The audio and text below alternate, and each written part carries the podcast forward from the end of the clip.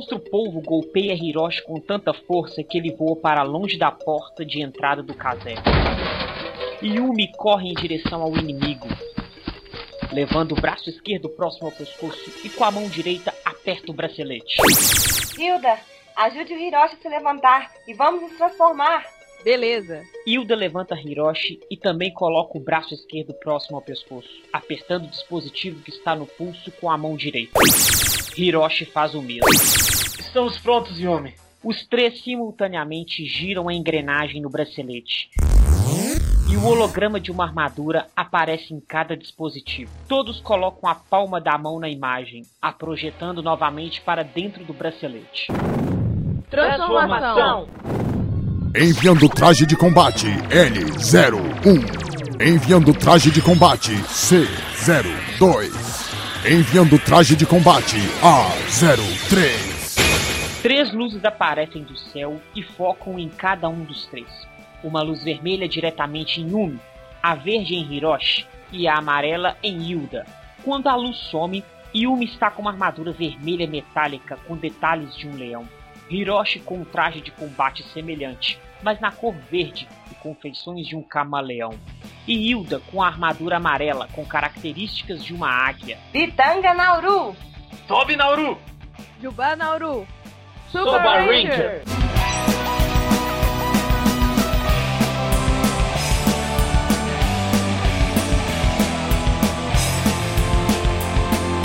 O trio de heróis começa então a lutar contra o monstro Paul. Vestidos com um traje de combate, eles têm suas capacidades físicas ampliadas e fica bem mais fácil o trabalho de derrotar o inimigo.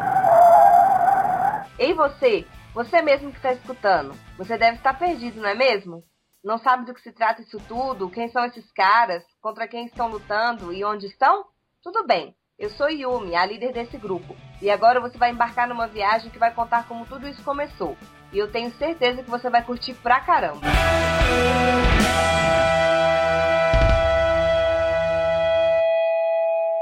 O relógio marca 10 horas da noite e Hiroshi está na viatura abrindo seu quinto pacote de rosquinha. Às vezes ele nem tem fome, mas come apenas por gula. Pega, ladrão! Hiroshi joga o pacote de rosquinhas no banco do carro, abre a porta e sai. Ele vê um homem caído no chão ensanguentado. Do outro lado, vê um rapaz de bermuda, chinelo e uma camisa branca correndo desesperado com uma maleta nas mãos. Hiroshi começa então a perseguir o ladrão. Quando eu acho que minha noite vai ser um tédio, acontece algo inesperado. Será que tem nessa maleta, hein? Aposto que deve ter uma boa quantia em dinheiro. Esse cara é rápido. Eu tenho que apressar o passo, senão eu vou perdê-lo de vista. O ladrão entra em uma esquina e rapidamente sobe a escada de incêndio do prédio. Você não vai fugir de mim. Onde ele foi? Te peguei! Hiroshi vê que o ladrão estava subindo a escada de incêndio e continua a perseguição.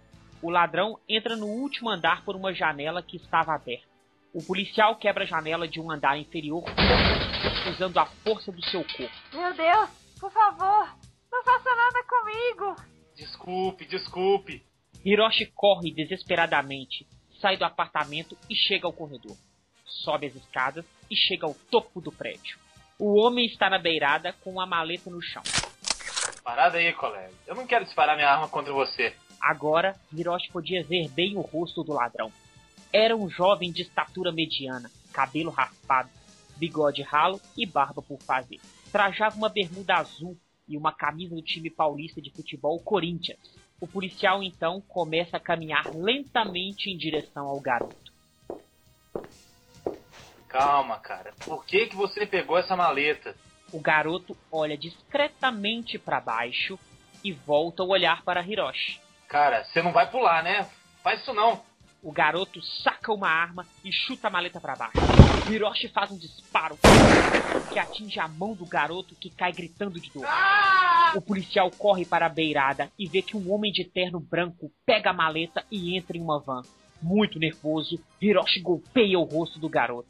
Desgraçado. Podia até amaciar com você, cara, mas agora você tá ferrado. Hiroshi desce com o rapaz algemado e o leva para a delegacia. Alguns minutos depois, O suspeito está na sala de interrogatório, sentado de frente para o impaciente policial. Então, garoto, o que que tinha naquela maleta? Não sei. Hiroshi aperta a mão baleada do garoto. Ele solta um grande grito de dor. Ah! Vamos, novamente, o que que tinha na maleta? Não sei, cara. Por Deus, não sei. Hiroshi aperta mais uma vez a mão do garoto, mas dessa vez mais forte. O garoto grita mais alto. Ah! Um bip soa e uma luz vermelha acende. Beleza, eu não vou mais ferrar com esse garoto. Hiroshi se senta, coloca as mãos na mesa, olha para o rapaz. Eu não quero ficar nervoso, corintiano. Conte tudo antes que a coisa ferre pro seu lado. Eu fui pago pra pegar a maleta. Por quem? Não sei. Sabe sim. Não conheço. Era um cara de terno branco. Ele me deu a foto de um outro cara e disse pra eu pegar a maleta do carro. Se fosse necessário, era pra matar. Aí ele me deu uma arma.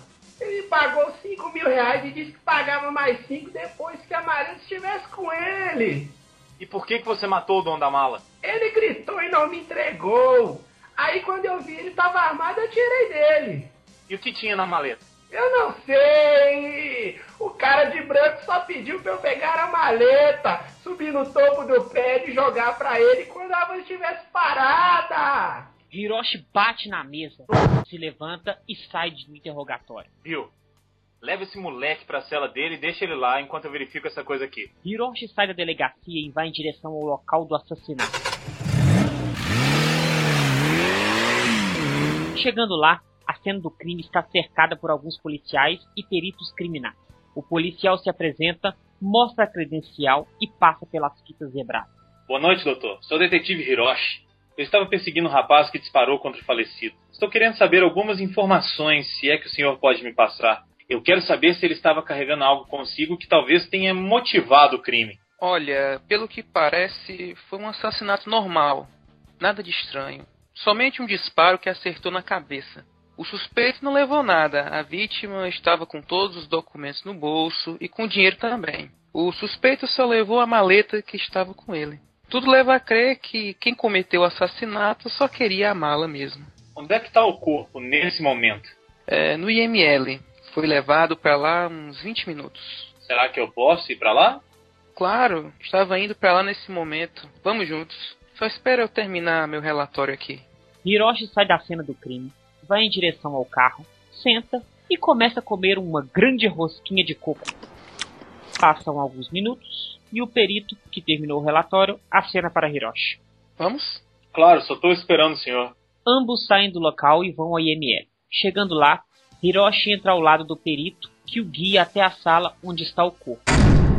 O policial levanta o lençol que tampa o corpo e vê que realmente não havia nenhuma marca de agressão, somente um tiro na testa. Ah, os pertences que estavam com ele, onde estão? É bem ali, mas você não pode levá-los. É, eu já imaginava isso. Hiroshi vê um plástico, um isqueiro, maço de cigarros, dinheiro, documentos e uns papéis de cigarros dobrados. Bom, foi de grande ajuda. Deixe-me ver se descubro mais alguma coisa. As ordens, chefe. Ao sair da sala, ele encontra um homem negro que aparenta ter uns 40 anos, vestindo um terno azul marinho, sentado na cadeira do corredor. Coitado, não é? Um médico desses morrer tão novo. Aham. Hiroshi não demonstra nenhum interesse pelas lamentações do homem e sai andando depressa. O senhor deve estar se perguntando, hein? Mas o que tinha naquela maleta, hein? Que? Hiroshi vira-se e olha para o estranho, mas ele não dá resposta alguma. O policial então levanta o homem pelo colarinho da camisa e o empurra de frente à parede. O que, que você sabe da maleta? O senhor quer me soltar ou quer que eu chame a polícia? Eu sou a polícia. Me solte ou eu faço uma ocorrência por agressão gratuita. Hiroshi solta o homem. Tá bom, me desculpa. Mas o que, você sabe da tua maleta? Ah, eu sei algumas coisas. Me conte, eu quero saber tudo. Para começar, o que, que você sabe da maleta? Por que você sabe da maleta? Você era o dono dela? É, não sou eu não. Tome aqui o meu cartão. Me procure se você quiser saber sobre a maleta. Me ligue e marque um horário. Não, cara, eu quero que você fale agora. O homem sai andando, ignorando Hiroshi. Ei, ei, ei, ei! Ah, me desculpa, mas eu tô atrasado. Tenho uma reunião com alguns investidores. Desculpa, tá? Tchau. O homem sai do IML e para na frente de um carro. O motorista abre a porta de trás, o homem entra e o motorista fecha a porta. entra na frente e sai com o automóvel.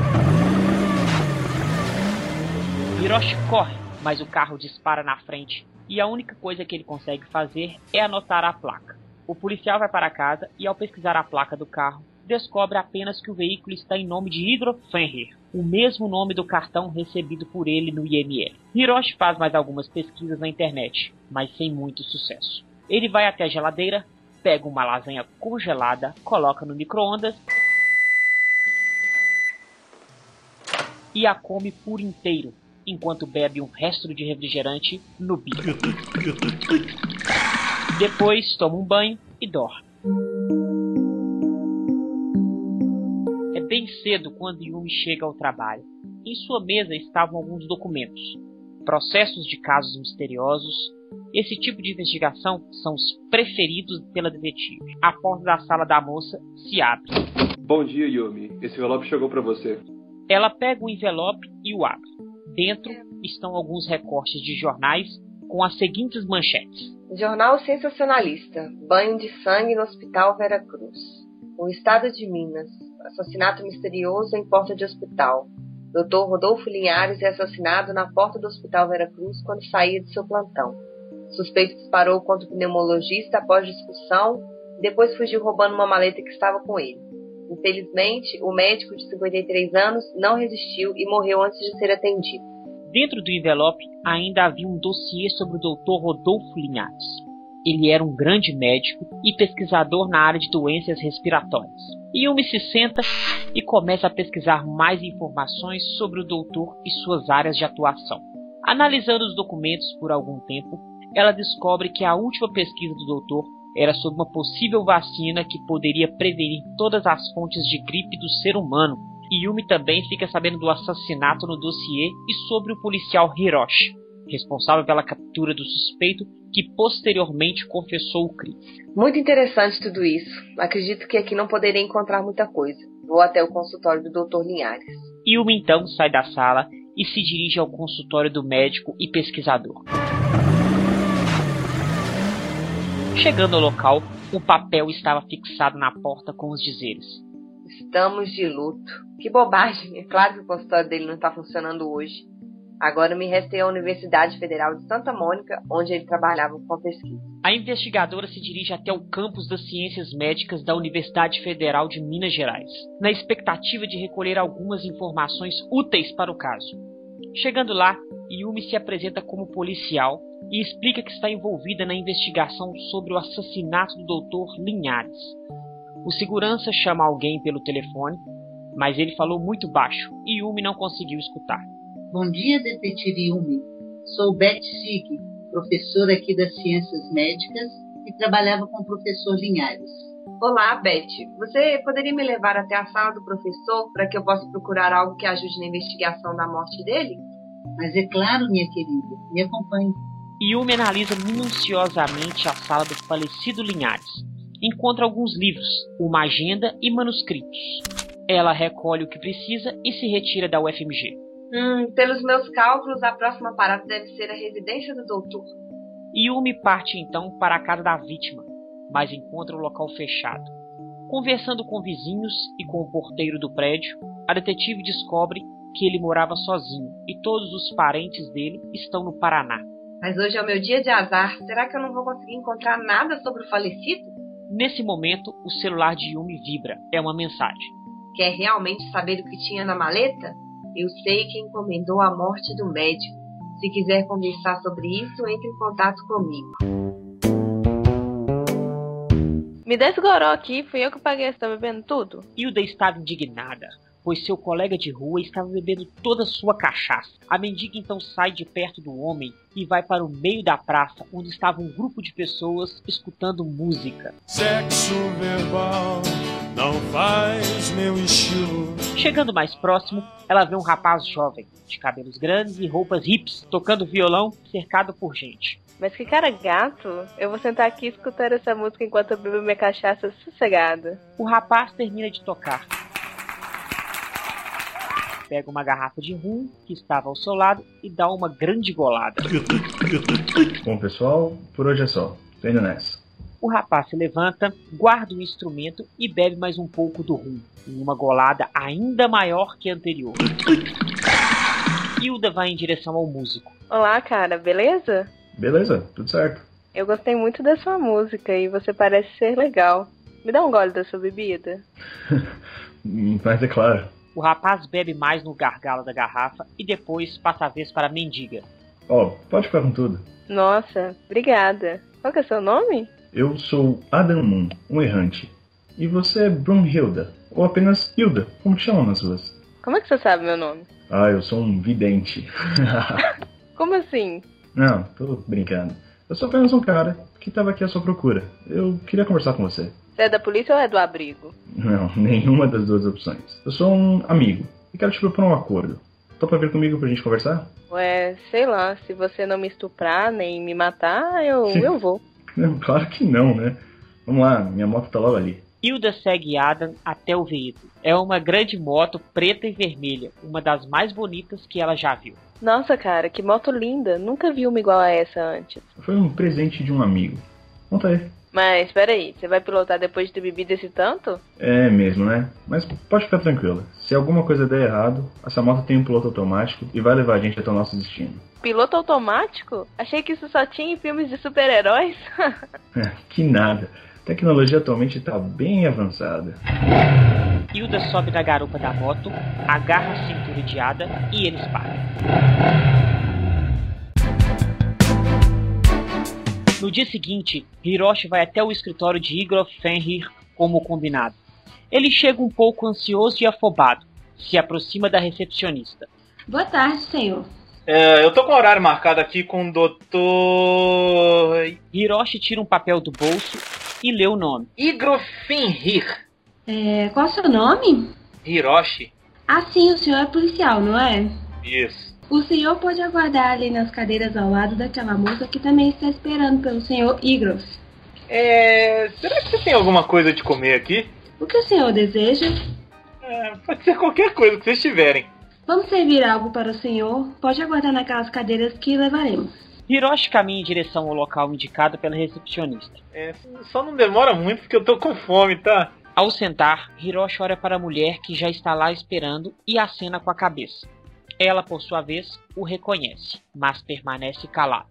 Os dois ficam quietos por alguns minutos, até que o silêncio é quebrado com a porta se abrindo e uma empregada aproxima-se com a bandeja. Boa tarde. Vou deixar chá com bolachas aqui nessa mesa para os senhores.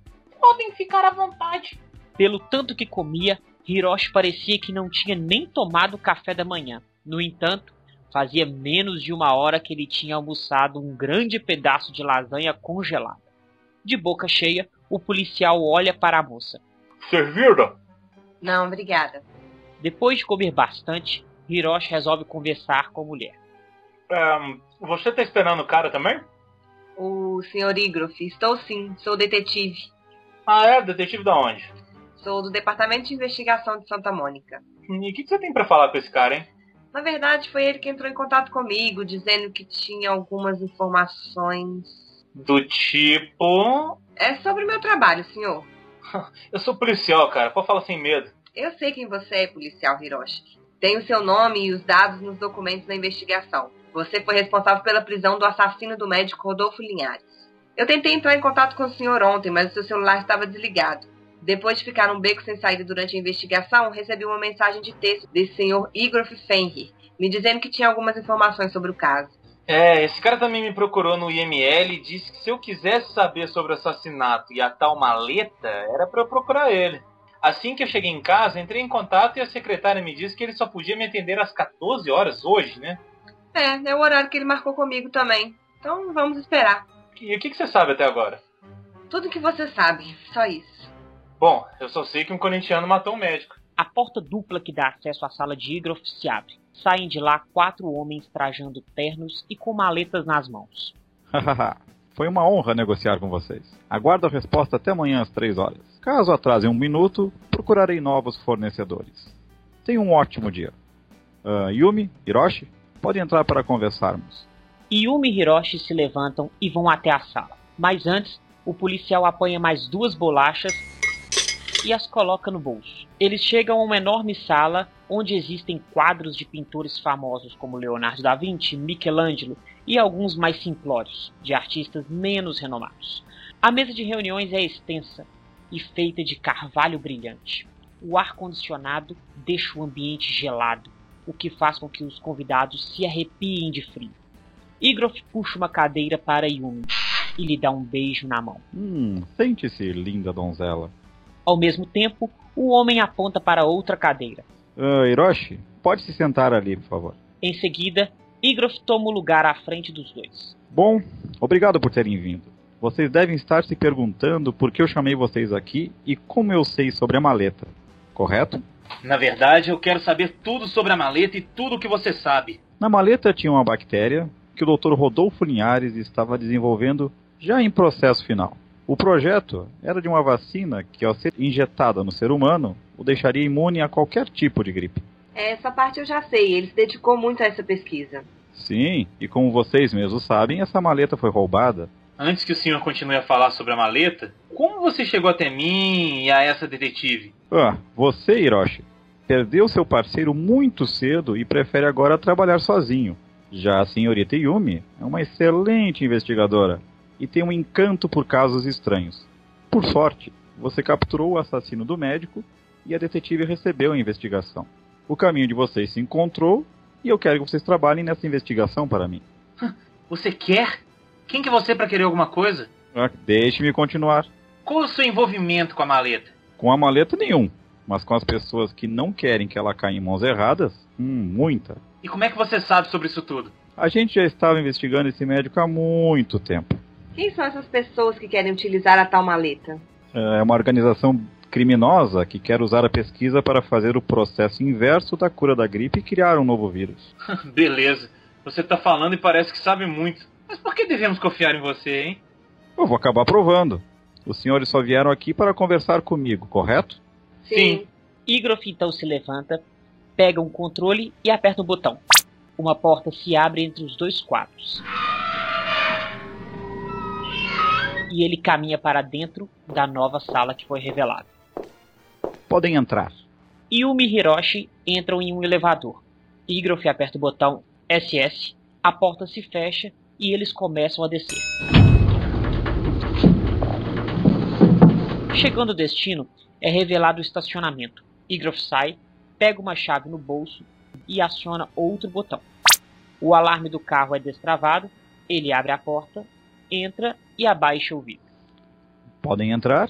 A detetive olha para o policial, que dá um leve aceno de cabeça, e os dois entram. Yumi atrás e Hiroshi na frente.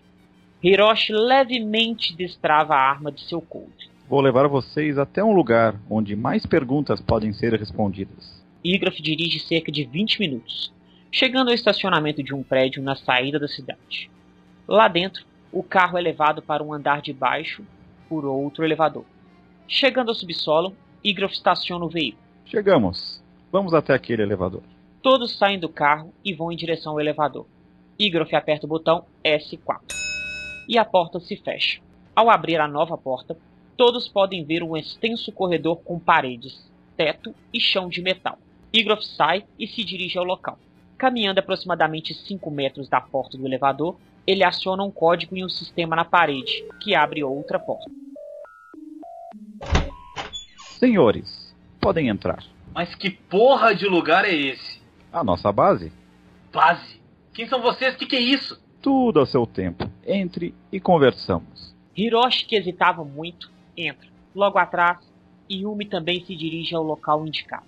Eles chegam a uma sala de reunião, mas bem diferente da que encontraram no escritório de Iga. Essa era de metal, com telas nas paredes, alguns manequins de robôs, um teto bem grande, com uma espécie de canhão de projetor no teto, apontada para a mesa. Igrof se senta, pega em seu bolso um celular e disca um número. Bombas, você tá atrasado. Eu não quero saber o motivo. Já estou aqui à sua espera. Quem tá atrasado? Ah, um rapaz que também virá aqui. Que rapaz? Por que, que a gente tá aqui? A gente precisava de respostas, não de ficar dando passeio. Ah, as respostas. Hiroshi pega Igrof pelo colarinho do paletó. Aqui é a polícia, cara. Eu não tenho tempo pra ficar dando rolé. Calma, ele já está chegando. Yumi coloca a mão no ombro de Hiroshi. Acalme-se. Vamos começar sem violência. A porta se abre e chega um rapaz de óculos escuros, uma bandana na cabeça e roupas de hippie. Opa, cheguei atrasado? Que merda é essa? Normal. Calma, gente. O hippie chega, puxa uma cadeira e se senta. Hiroshi, não é? E você deve ser a linda Yumi. Como é que você conhece a gente, cara? Aqui vocês estão, aqui no nosso banco de dados. Nosso, nosso, nosso. Tudo que vocês falam é no plural. Quem são vocês, afinal? Hum, também é um prazer conhecer vocês. Bom, pelo que eu estou sabendo, vocês estão atrás da maleta. É isso mesmo? Aham. Bom, nós fazemos parte de uma organização secreta chamada Henshin. Adam aperta um botão na mesa e o canhão projeta uma imagem holográfica de uma maleta. Bom, esta é a maleta que foi roubada.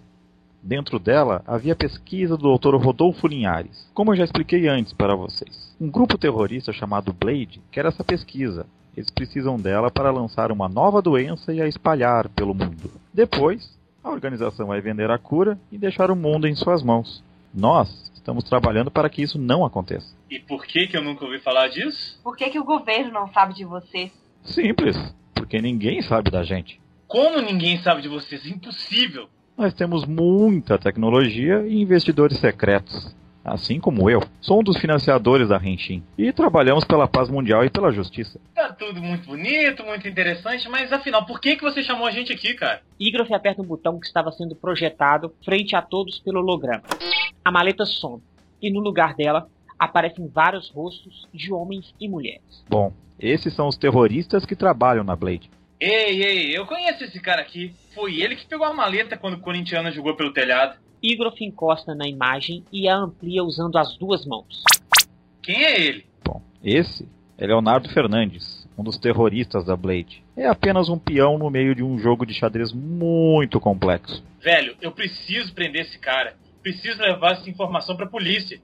Se você souber onde achá-lo, me avise que o pegaremos. É sério, cara. Eles são da Blade. Não é tão fácil pegá-los como se imagina. Eles são terroristas loucos. Fazem experimentos biológicos nos próprios corpos e conseguem chegar a forças sobre-humanas. Alguns até misturam DNA de animais, se tornando aberrações. Por exemplo, misturam o DNA humano com o de leopardo. São capazes de ampliar as capacidades musculares para atingir mais velocidade. São várias as modificações, seja no olfato, como um lobo, a força de um urso ou a resistência de um rinoceronte. E o que, que nós podemos fazer para ajudar vocês? Isso é impossível, cara. Ah, calma, vou mostrar um vídeo para vocês. Igrof mostra um vídeo de um homem se transformando em um monstro, parecido com um cavalo. Que merda.